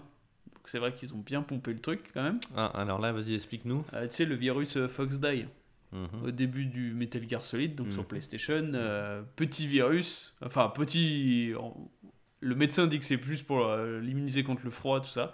Mais bon, pas du tout, on apprendra qu'au final c'est un virus pour tuer tous les mecs de l'unité. euh. Bravo, Hideo Kojima. Ah, il y a Niveau du scénar, tu il y a t'es pas trop fait chier énormément d'inspiration et de choses qui ont été reprises. non, mais bon, c'est ce qu'on disait la dernière fois. euh, Ce qui est pas en, forcément une en- mauvaise chose. hein. en- en off ou en on, d'ailleurs, je ne me rappelle plus. Mais euh, la création artistique pure est très complexe. Je veux dire, il n'y a aucune œuvre, qu'elle soit cinématographique ou même dans tous les domaines des arts en général, qui est- qui n'est pas inspirée par une autre. Je veux dire, euh, chaque artiste a des inspirations et euh, on peut pas s'en passer. Oui, Après, il y en a qui sont plus flagrantes que d'autres, Oui. mais on peut pas dire que toute inspiration est Là, un c'est pas plagiat. du pompage. hein. Là, Non, non, mais on est. c'est, alors Hideo, hommage, Hideo. Kojima, voilà, je parlerais plus d'hommage que de pompage parce Mm. que euh, en Metal Gear il y a un univers qui est totalement Qui est- différent, oui, qui, est ultra, euh, enfin, qui est ultra large aussi. Mais euh, non, je trouve au contraire que c'est un très très bel euh, hommage, pardon. Euh, on enchaîne? Donc, on apprend au final que c'est pas du. Enfin, ça sert peut-être à te vacciner contre euh, les, les poisons de la ville, mais c'est surtout des espèces de micro. euh, C'est des petites bibilles. en ouais, fait, c'est ça, hein, des explosifs euh, Ouais. tête d'épingle qui font exploser les artères. Et qu'il a 24 heures pour ramener le président. D'ailleurs, on va écouter l'explication de Bob Hawke parce qu'elle est intéressante. Dites-lui. Dire quoi? Si vous aviez l'idée de faire effectuer à votre appareil un virage de 180 degrés pour aller vous réfugier au Canada, Qu'est-ce que vous m'avez fait, espèce d'enfoiré? C'est une idée à moi, Plisken.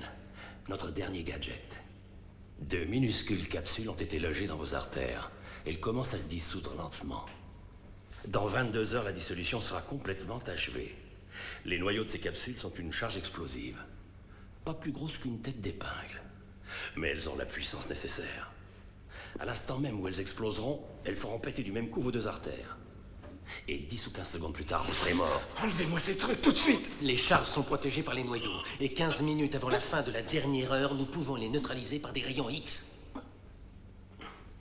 Nous neutraliserons les charges si vous nous ramenez le président. Et qu'est-ce qui se passe si j'ai un peu de retard? C'est la mort de la conférence au sommet et c'est la mort de Snake Plissken. Donc là, on a clairement compris qu'il s'est fait niquer la gueule. Ouais. Euh, ensuite, Et que bon, les 24 heures correspondent aussi au fait que euh, y a un sommet entre la Russie et la Chine et que le président doit absolument avoir ramené euh, ses fesses au sommet d'ici là. ah, sinon c'est la fin du monde. hein. Voilà, hein. ouais, c'est un peu le sommet de la dernière chance. Oui, apprend, voilà, il le dit, bah voilà, est-ce que, que vous souhaitez vraiment la fin de l'humanité Oh, ça va Et donc, Snake est pas forcément ultra content, hein, ce qui peut se Non, comprendre. bah, hein, il le chope à la gorge. Ouais, hein. voilà. Et il lui dit tranquillement, quand je reviendrai, je vous tuerai. Normal. Ça paraît logique. J'aurais fait pareil. Mais du coup, il, il- il- il va revenir, donc euh, voilà. Donc, il part, donc là, magnifique euh, scène, euh, il part dans son planeur. Sympa là, cette scène, j'aime bien. Ouais, Ouais. Ah, c'est euh, kitsch. Enfin, ah, maintenant, ouais, maintenant c'est kitsch. mais- vrai. Donc on le voit survoler en planeur, donc t'as pas un bruit. Ouais. On le voit, donc on- il décolle en planeur, on le voit survoler euh, bah, Manhattan. Et euh, bon, euh, chose compliquée, hein, euh, chose compliquée en planeur, parce qu'en planeur, forcément, t'as pas de moteur. Euh, donc il descend vachement bas, il remonte Oui, comme il veut. Mais euh, il a ce petit sentiment de nostalgie du mec qui a connu Manhattan avant et Mm. qui revoit, il l'a pas vu depuis longtemps, etc. Donc euh, il circule un peu avant d'aller se poser Avant sur le World Center, ouais. il se balade quoi. Donc c'est une scène qui est assez Ouais, sympa. La En scène plus, est sympa. en termes de, de photographie, c'est, je trouve, euh, hyper, euh, hyper beau. Il monte dans le planeur, il a euh, des lumières rouges qui lui éclairent le derrière des cheveux et il a la lumière verte, verte Oui, bleutée oui, des qui- écrans qui, qui illuminent un tout petit peu en fait le, le- le visage. Et je trouve que cette scène est magnifique en fait au niveau d'éclairage, c'est, très très bien foutu. Donc qu'est-ce qui se passe? Il se pose euh, sur le toit du World Trade Center. Ouais, à la non, rage, on va sans, dire. hein. non sans mal. non sans mal. Non sans mal, mais il y arrive. euh, Bon, il a un petit système très pratique dans son planeur de crochet qui se, qui se, qui se déclenche et dans le qui sol. quoi. se loge dans le sol. il y arrive. Il y arrive in extremis. hein. In extremis. Vraiment, euh, il y a le nez du planeur limite Ah, qui, C'était pour le suspense. qui est dans le vide. Hmm. Voilà. Donc il descend. euh, Ouais, on apprend quand même qu'il a quand même 50 étages à se descendre à pied. Euh, le reste, il peut le faire en, oh, en va, ascenseur. il, est, il est gaulé. Ouais, ouais, pour 50 étages, c'est c'est long quand même. Il fera, il, fera, il fera mieux au retour d'ailleurs. C'est vrai. Vrai. Parce que là, il est descend sur deux jambes. Et donc, il arrive. Alors, ils, ils lui ont filé quand même un, un armement. Il a une espèce de mitrailleuse de la mort avec Ouais, silencieux, avec tout silencieux, ça, ouais. silencieux, euh, scope. euh, bon, ça Pour le, l'air- pour, le côté, euh, pour le côté furtif. Ouais, voilà. Donc, il fallait bien. Il arrive, il... avec son espèce d'émetteur, il va jusqu'au site du crash en fait. Oui, oui, il va voir le, Mm. il va voir le site du crash de l'avion et puis euh, en arrivant, il appelle, euh, il appelle Bob, Bob Mm. Hawke. Il l'appelle en lui disant non mais enfin Personne personne, n'a survécu, euh. hein, c'est pas possible quoi, même pas la peine que je cherche. Puis donc là, il y a son petit détecteur de président qui fait bip bip bip, le président n'est pas loin. Mm. hein. donc euh, là il fait ah attendez, je reçois un signal du, du, de- du président, Du donc président. euh, il y va.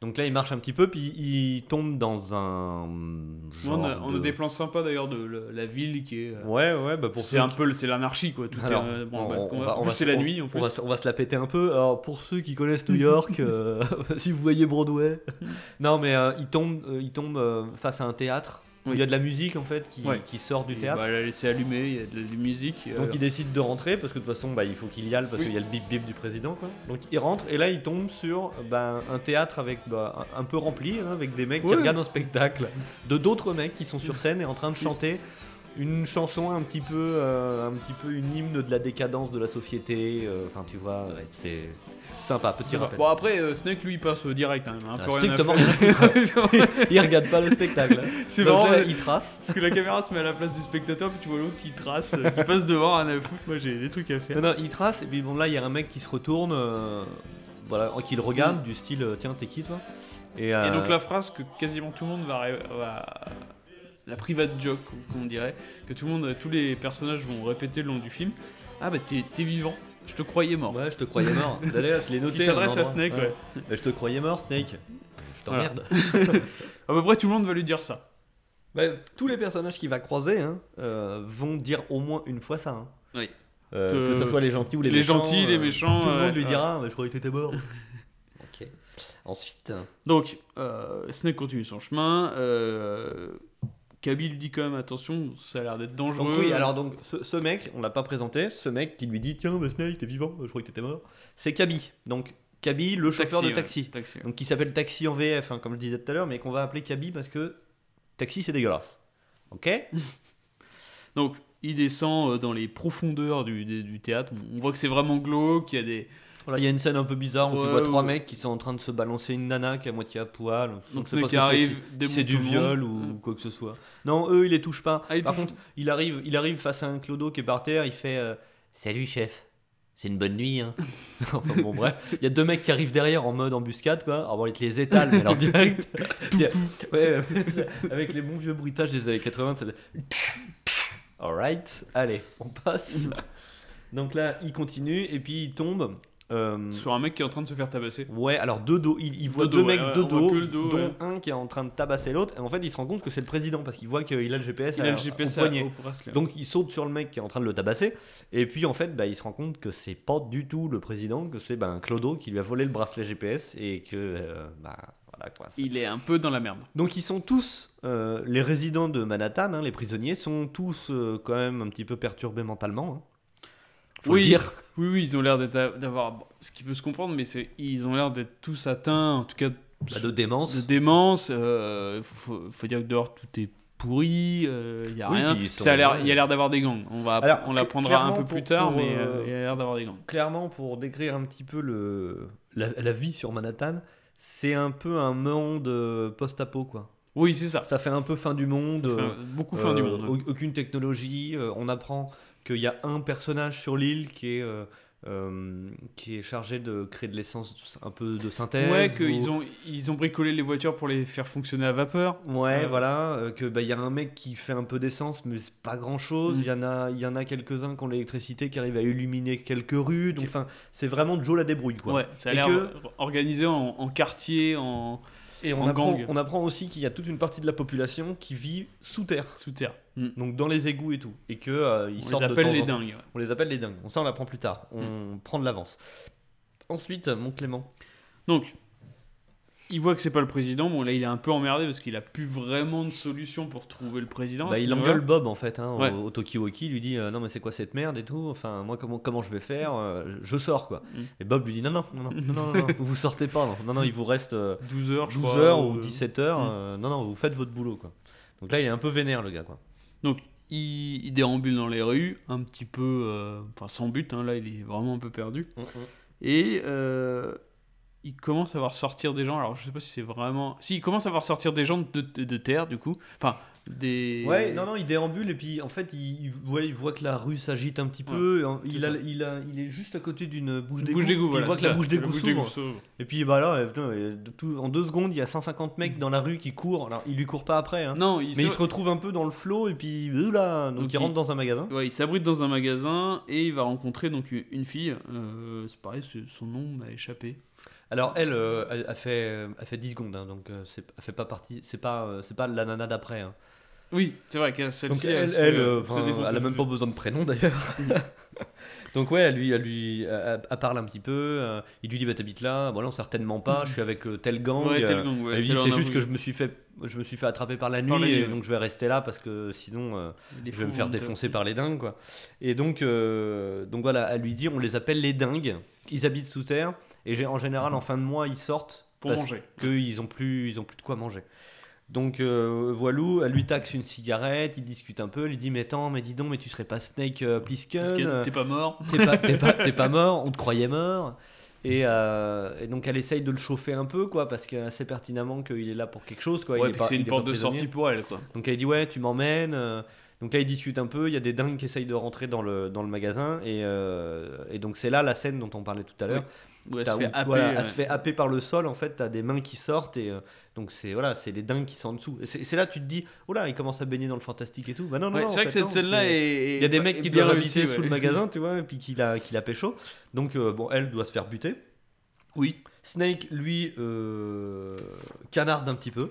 Oui, il arrive, euh, il, bon, il s'échappe et euh, il se retrouve euh, dans une ruelle. Et qui arrive Alors là, Euh, c'est. Taxi. Donc, Kaby. S'il Ouais, te plaît, l'appelle pas taxi. Kaby, ça marche. Donc, Kaby, euh, il rentre dans le taxi. Ouais, euh, d'ailleurs, l'autre pas trop stressé, il prend Non. le temps d'allumer son cocktail molotov. Petite musique sympa ouais, euh, voilà. sur l'autoradio. Hop, foot Balance le cocktail molotov. Bon, ça les arrête un peu, puis ils partent tranquillement. Donc là, ils discutent un peu. Enfin, ils discutent. Snake euh, le fait discuter un petit peu à Ouais. base de euh, à base de, de, de pistolet dans le cou, quoi. Oui, ça, c'est- Et donc, euh, facile. Kaby, euh, Kaby lui parle. Enfin, Snake lui dit qu'il cherche quelqu'un qui sait où est le président. Mm. Donc Kaby lui dit bah, c'est le duc qui l'a pris, tout le monde sait que c'est le duc. euh, et Kaby euh, lui parle un peu du duc, il lui dit bah, non non mais je te rassure, tu préfères ne pas le voir parce qu'en général quand tu le vois, bah, plus personne te voit après quoi. Donc voilà, Kaby l'emmène voir quelqu'un un petit peu sous la menace. Là on voit sur sa montre à Snake qu'il lui reste 17 heures. 17 heures. Ouais, 17 heures. Donc, euh, donc ça passe, ça file. Mm. Euh, ils arrivent à un grand bâtiment. On apprend un petit peu après que c'est la bibliothèque municipale de New York. municipale. Il y a une femme qui ouvre la porte, donc Donc, Maggie. Celle-ci, c'est Maggie, oui. Euh, Maggie, on apprend que c'est la prostituée de Brain. Ouais. On va l'appeler Brain.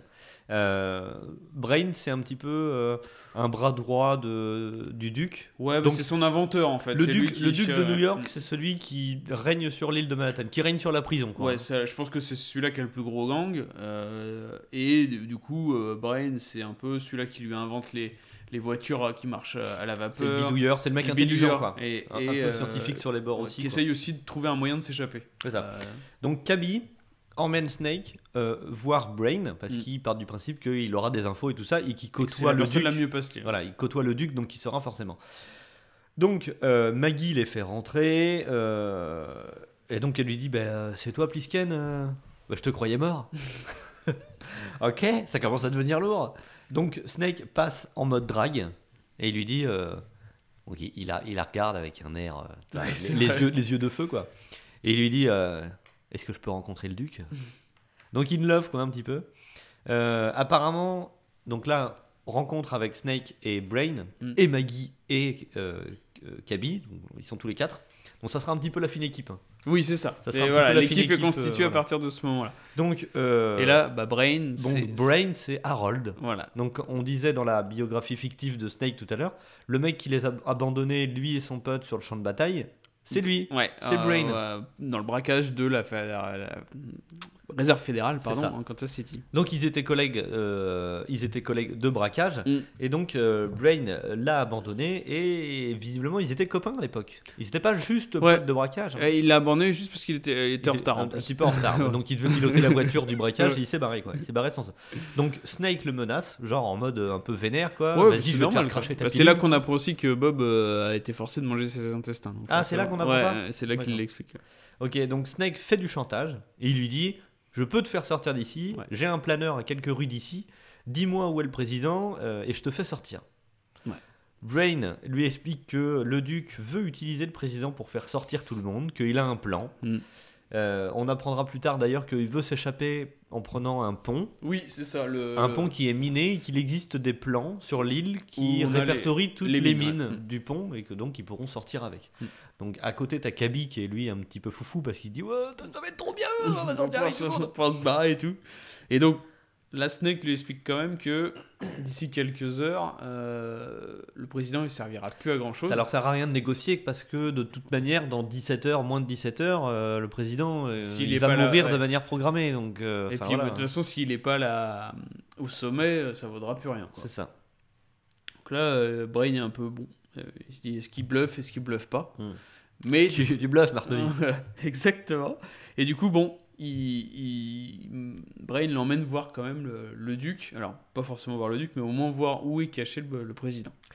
Oui, alors euh, on pense, enfin on pense à ce moment-là du film, on part du principe que le duc effectivement vaut peut-être mieux pas le voir. Ouais. Parce que euh, même Brain euh, lui dit non non non mais c'est. Ouais, il a l'air d'avoir une faire- armée ouais, et tout, On va, on va, on va s'y prendre autrement quoi. On va Mm. aller le voir. Donc euh, ils sortent tous les quatre. Donc Maggie, Kaby, Brain et Snake sortent de la bibliothèque et euh, ils parlent du plan qu'avait le duc pour traverser le pont grâce au président. Là, t'as qui s'emballe un peu, qui dit Oh, qu'est-ce que ça aurait été magnifique comme scène sortir, de voir ouais. le président en tête de file et tous les prisonniers derrière qui sont. euh, Tête de cortège, ouais, ça Donc, ça, c'est c'est un petit peu son, son discours. Et donc là, on entend Kaby dire Oula, oula, j'entends la, j'entends la voiture de, du duc, Du duc je, la reconnaîtrai- je la reconnaîtrai parmi mille. de petite musique. euh, Donc il se planque. Euh, Kaby, qui a un courage euh, à toute épreuve, prend son taxi et se barre. Oui, c'est vrai que il, dit, il dit même pas au revoir. hein. Les trois autres se retournent, il se fait. Ah, bâtard Ah, sympa, il, est, il est parti. Donc les trois, euh, donc Maggie, Blaine et Snake qui restent eux se planquent. Oui. Regarde un petit peu la scène de loin, toi. Ouais. Et voit le duc sortir.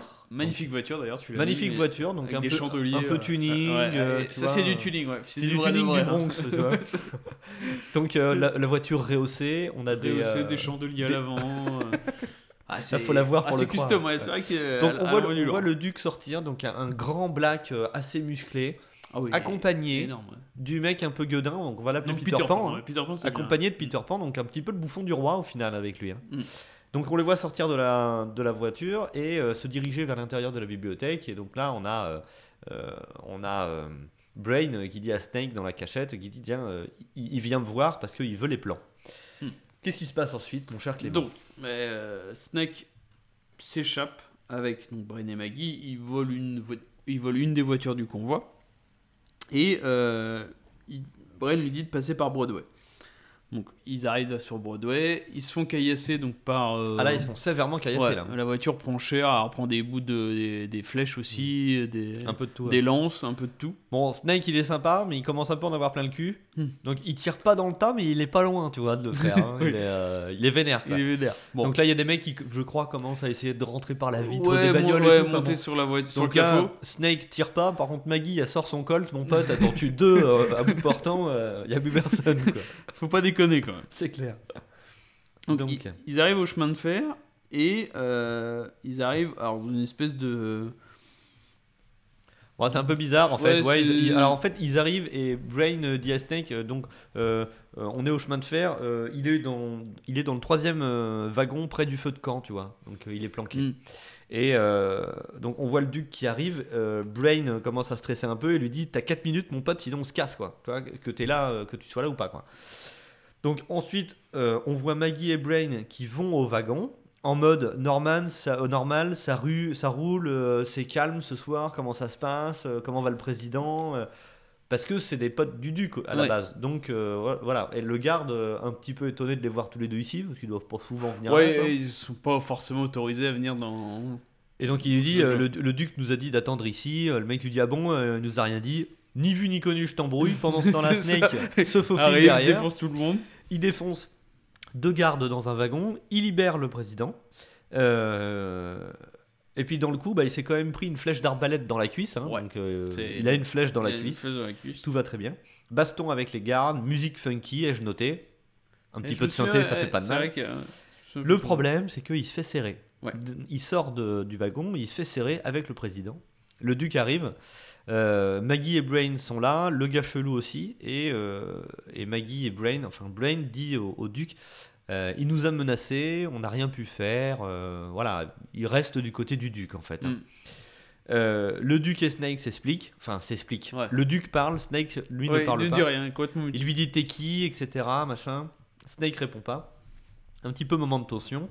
Et le duc lui arrache sa flèche de la, de, de la jambe, la jambe, la somme. l'assomme et, euh, et dit Je te croyais mort, Snake. Je te croyais mort, Snake. La fameuse. Euh, on passe. Petite ellipse temporelle. Voilà, un hélicoptère survole l'île. Ouais. Euh, et on voit euh, Bob qui se fait engueuler visiblement Ouais, par son le- supérieur. Oui, parce que euh, on apprend que le il y avait vraiment deux courants, soit c'était d'envoyer un homme seul, donc euh, le plan de Bob Hawke, soit c'était d'envoyer bah, toutes les forces de la de, l'armée prendre l'île, euh, tant pis quoi. Mm, mm. Et euh, bon, et du coup, on- Bob dit il lui reste 12 heures, tranquille, euh, il pas, va le faire, arriver, il va le faire, il n'y a pas de Mm. souci, il va le faire. Donc on voit Snake qui, est, euh, qui se réveille, donc, on voit qu'il y a du temps qui, qui a passé parce qu'il fait jour, il me semble. Ah, c'est le petit matin. Ouais, petit matin, donc on voit qu'il a perdu du temps. Euh, il est euh, dans une espèce de. Je sur un vieux hamac tout dégueulasse. Ouais, euh, puis c'est dans un entrepôt. Enfin, un il a entrepôt, changé de location en tout cas. ouais, Enfin, de location. de location, il est, d'endroit. il, il est torse nu, je crois, si je dis pas de bêtises. Ouais, ouais, enfin, ouais, un petit peu en, en recovery quoi. Et euh, bon, on voit qu'il se réveille. On change de plan, on va, on va arriver sur une autre scène où on voit donc Maggie et Brain qui sont à côté du duc, qui lui a eu une- un, un beau passe-temps, donc il a récupéré l'arme de Snake, donc l'espèce de fusil mitrailleur de la mort, et on voit qu'il s'amuse à tirer balle par balle autour du président qui est contre un mur, donc pour lui faire peur. Et euh, il s'amuse aussi à jouer avec le président euh, en disant que euh, Ouais, ils sont pas, pas en mode torture, mais. un peu psychologique, quoi, Ouais, torture, torture psychologique. psychologique. Euh, et donc, ouais, Brain dit, euh, dit à- au duc que Snake euh, lui a dit que dans quelques heures, le président mourra. Que, Voilà. En gros, s'il veut faire quelque chose, il faut qu'il se bouge le cul, c'est maintenant. quoi. Donc le duc est pas forcément très chaud, lui pense Non. que c'est du bluff. Non, il lui dit, ouais, dis pas de conneries, c'est le président des États-Unis d'Amérique, quoi, tu vois, genre, euh, genre ils Ouais, peuvent pas tuer le président. pas, ouais, ou alors ça peut pas devenir euh, de la merde en, en, en 12 heures. Quoi. Mm. Donc il s'amuse encore à le menacer euh, psychologiquement, donc il force le président à dire que c'est le duc de New York, vous êtes le numéro 1. Ouais, c'est marrant comme scène, c'est vrai que c'est... Ouais, il le, met, il le met un petit peu à ses genoux en fait. hein. Mm. Donc il y a Brain qui dit ne tue pas Plisken, euh, on peut en avoir besoin. Ouais. Donc voilà, là il annonce que peut-être qu'il peut servir à quelque chose à- à finalement. quelque chose. Euh, le duc continue de tirer sur le président des États-Unis, il tire sur sa mallette. Et Oui. donc là, il y a des papiers qui tombent de la Ouais, mallette. c'est vrai que c'est- on on n'avait pas trop euh, fait attention à la. à Bah, on la avait un valise peu depuis oublié le en fait début, cette ouais. histoire de mallette. hein. Donc elle était toujours à son poignet. Donc là, on a Peter Pan qui s'approche, qui ramasse ce qui est tombé de la mallette. Et dans la mallette, qu'est-ce qu'il y avait? Bah, Il y a une cassette. Il y a une cassette et des papiers, donc c'est vrai que c'est un peu moins. Une cassette audio. Il détache le président et il l'emmène. On jump, scène en extérieur. Effectivement, comme tu disais, le jour se lève, il y a des hélicos qui survolent l'île, et on a un attroupement, enfin on entend le pilote de l'hélicoptère qui dit euh, attroupement de prisonniers Ouais, dans veulent, Central ils veulent qu'on descende. Ils nous font signe de descendre. Alors je me rappelais pas de la scène, et je t'avoue qu'en fait je me suis dit euh, ils vont se faire défoncer, je vois Mm. même pas pourquoi, ce que je je vois même pas pourquoi ils atterrissent. Et au final, non, en fait, C'est super juste, dangereux. euh, c'est juste en fait que les donc ils font partie de la bande du duc, les gens qui ont forcé l'hélicoptère à Mhm. atterrir, et donc ils ont montré qu'ils avaient récupéré la mallette. On pourrait encore une fois euh, faire du Donc, chantage. on, et voit les for- qu'ils on voit les forces Ouais, spéciales qui sortent Mm. de, de l'hélico, de euh, qui prennent la mallette qui est posée sur un capot de bagnole et Mm. qui repartent avec. Ouais. Et après, Donc- en fait, on passe directement euh, à, à la scène avec. avec. merde. Avec Bob Bob, voilà. Qui dit que voilà, ils ont récupéré la mallette et tout, qu'il montre le président est en vie. Alors dans la mallette, il n'y a pas les documents. Voilà, hein. il demande quand même est-ce que est-ce que t'as est-ce qu'il y a la cassette? Non. Ah merde. Et là, on apprend que grosso modo, la cassette c'est plus important que le président. C'est ça. Euh, ensuite, on a euh, Brain et Maggie qui s'interrogent sur. euh, Où peut se trouver le planeur Voilà, où est-ce que le planeur peut être? Parce que Donc, Snake leur a dit qu'il ouais. y avait un planeur à quelques rues. Et euh, donc il y a une carte et tout, ça dure euh, 15-20 secondes. Et ils, ils partent du principe qu'il n'a pas pu se poser à. Central Park. Ouais, il lui dit voilà, c'est trop bas les quais. euh, comment il a fait? Et puis Il- l'illumination. Ah, le toit d'un building. Ah, le toit du World Trade Center. Donc là, Ah, c'est le seul qui est plat. Donc, euh, ils partent, euh, ils partent en direction du World Trade Center. Ouais. Bob Hawke, lui, trouve dans la mallette donc le mot amnistie pour tous, euh, pour tous les prisonniers, sinon le président mourra. Bob décide d'envoyer la cavalerie en mode débarquement en Normandie, hein, tu vois là, c'est Ouais. la totale. Le gars, il est chaud patate quoi. Bah, il a plus trop le choix. Bah, il en a un peu plein le Ouais, cul, hein, ouais. genre, euh, bon, bah, Pas de tu réponse fais- de tu- Snake, ouais, ouais. tu fais pas ton boulot, euh, nous on va y aller quoi. Parce que c'est vrai qu'on a, on en a pas parlé, on est passé un peu vite, mais au moment où, euh, donc il y a un petit bout de temps dans, dans le film, il échappe au dingue, il, a, il avait un Toki, un Toki Walkie, qui Ouais. perd à ce moment-là. Donc déjà, il ne peut plus communiquer plus avec communiquer Bob avec depuis euh, un paquet d'heures. Euh, donc là, Snake pendant ce temps-là se fait un petit peu malmener. hein. Ouais, il l'amène, euh, alors il se fait euh, traîner de force euh, dans un espèce de ring. Ouais, dans un grand bâtiment. Euh, un grand bâtiment assez spacieux. Et on y découvre en fait un ring de boxe au milieu, quoi. Oui, c'est ça. Et donc, Et donc on voit qu'il y a le duc, pas mal de ses, de ses complices en dessous, et donc ils veulent faire un match à mort. Donc sur le ring. Donc death match. Et entre Snake et. Une espèce d'énorme, une d'énorme masse, euh, donc euh, chauve, euh, avec Alors, une si, vous voyez, barbe. si vous voyez la boule de Fort Boyard, c'est un peu en moins gros et en plus grand. Ouais, c'est ça, c'est ça. C'est... Mais le mec, il est fat. hein, Ouais, il est fat. Tu, tu, tu vois que tu vas avoir des problèmes contre lui. ça va être compliqué. Et donc, euh, donc, euh, et donc là, en fait, il y a le duc qui prend la parole avant le match. Ouais. Donc c'est intéressant, on va écouter ça. Ils nous avaient envoyé leur meilleur homme.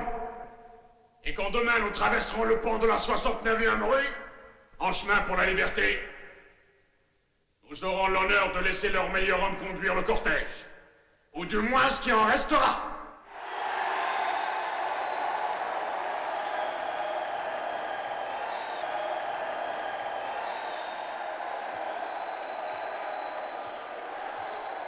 Sa tête sur le capot de ma voiture. Le match à mort est lancé à coups de batte de baseball. Oui, c'est. euh, Bon, c'est- c'est original, hein, euh, en même temps. Snake, lui, se fait. euh, alors là, euh, beat up. Bah, il hein, se défend, fait- il se défend, ouais, mais il se fait dominer. il se hein, défend, et mais c'est que l'autre, euh, bon, tu peux lui en Bah, mettre des coups avant il de le est, coucher. Quoi. Il est quand même bien 15-20 cm plus grand que Snake, donc oui, c'est. Ça. Pendant ce temps-là, on a Maggie et Brain qui partent à la recherche du président parce qu'ils veulent récupérer le président en fait. Parce que je pense que eux ils se disent, hein, nous on a peut-être encore un peu le si temps. on de le arrive à, se barrer avec le planeur et Nous, le on va essayer d'être un peu plus intelligent que l'autre, là, qui est en train de faire un match de, de boxe, alors euh, il a d'autres trucs à se, à se préoccuper. Donc ils abandonnent un peu le duc là pour le coup. hein. Il se dit, euh, attends, euh, on va mener, on va Ah oui, devenir cavalier Il seul. dit si on arrive à sauver le président, on, sera ça. gracié, tranquille quoi. Donc là en fait, ils vont voir Peter Pan qui, est, qui Bah, garde le président. pièce, ouais, hein, dans pas une loin, pièce pas loin part. du, du truc. Ils lui font un petit peu à l'envers. Ils le butent à coups de poignard. Pendant Mm. ce temps-là, Maggie se débarrasse de deux, trois, trois autres autres, gardes ouais. qui sont là. Euh, il détache le président, Brain, et euh, il se barre avec. Pendant ce temps-là, Snake, lui, se fait toujours mal, euh, laminer. J'ai noté, on passe au bat de baseball avec des C'est clous. ça. C'est- La première partie, c'était donc des battes euh, simples. Et donc là, on passe à la, à la version avec clous et euh, bah, couvercle de poubelle comme bouclier. C'est ça. Donc là, euh, scène euh, un petit peu longue de baston. Mm. Euh, Snake finit par défoncer le crâne de son opposant. Ouais, en deux secondes. Au bout d'un moment, il en a marre. poum, Et donc là, on a la foule qui commence à crier Snake, Snake, Snake, Snake, Snake. Ok, super. Et donc là, on voit qu'il reste 1h35. 1h35. Parce qu'il y a un espèce de son petit médaillon. hein. 1h35, va falloir faire vite. Le duc s'en va en mode vénère du style euh, putain, il a gagné quoi, enfoiré.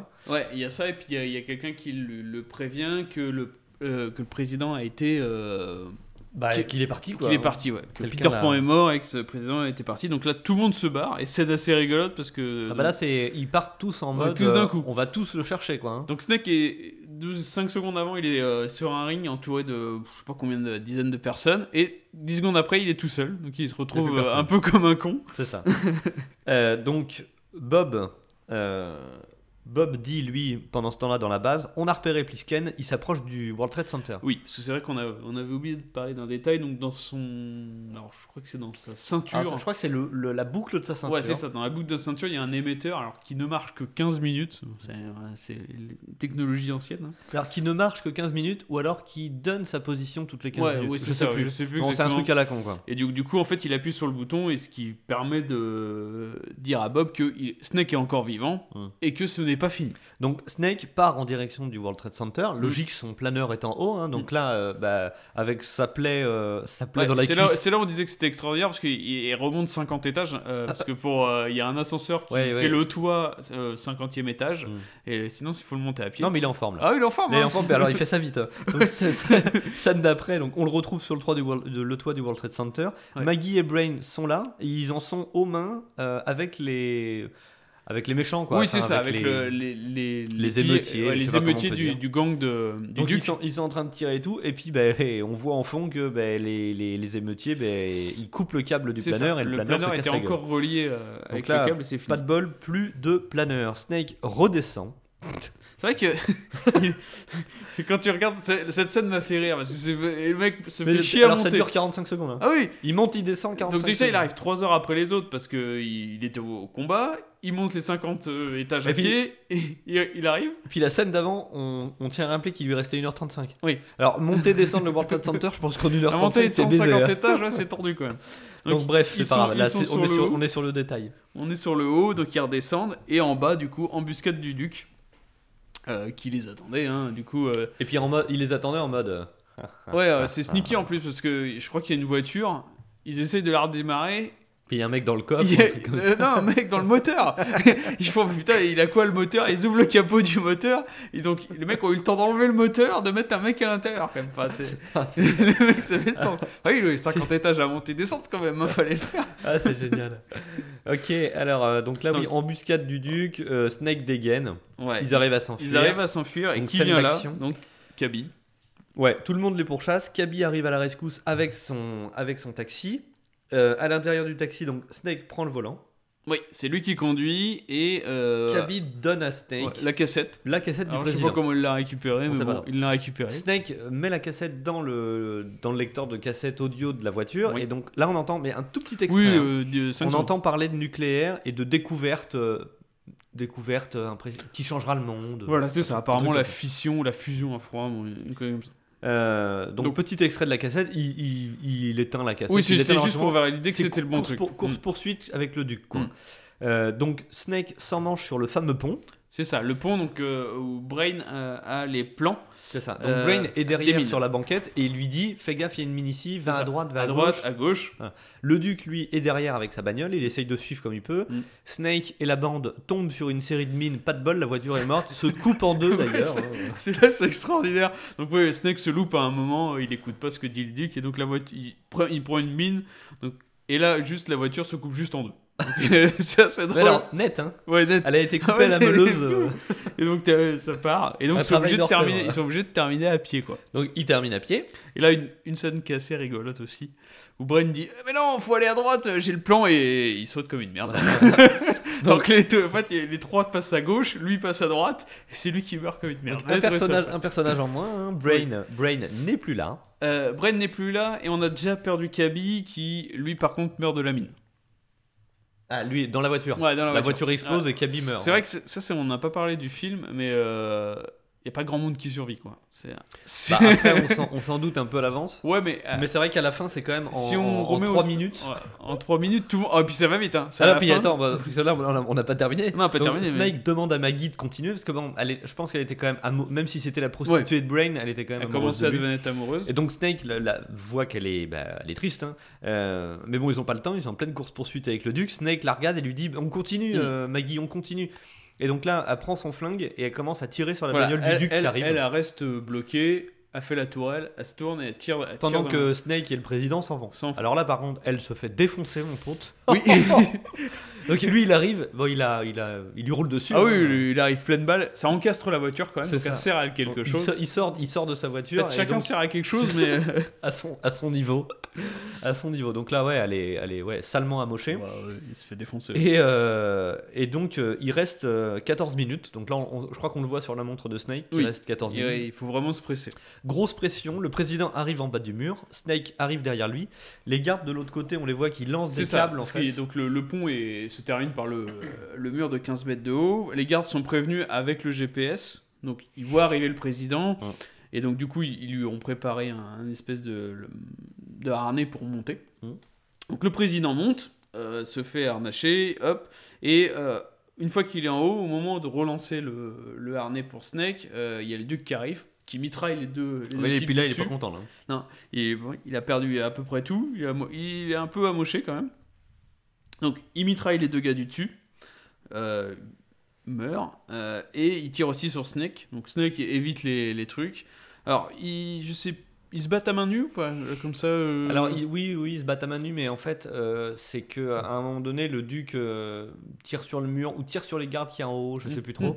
Et en fait, Snake pendant ce temps-là en profite pour se faufiler et il se planque sur le toit d'une voiture.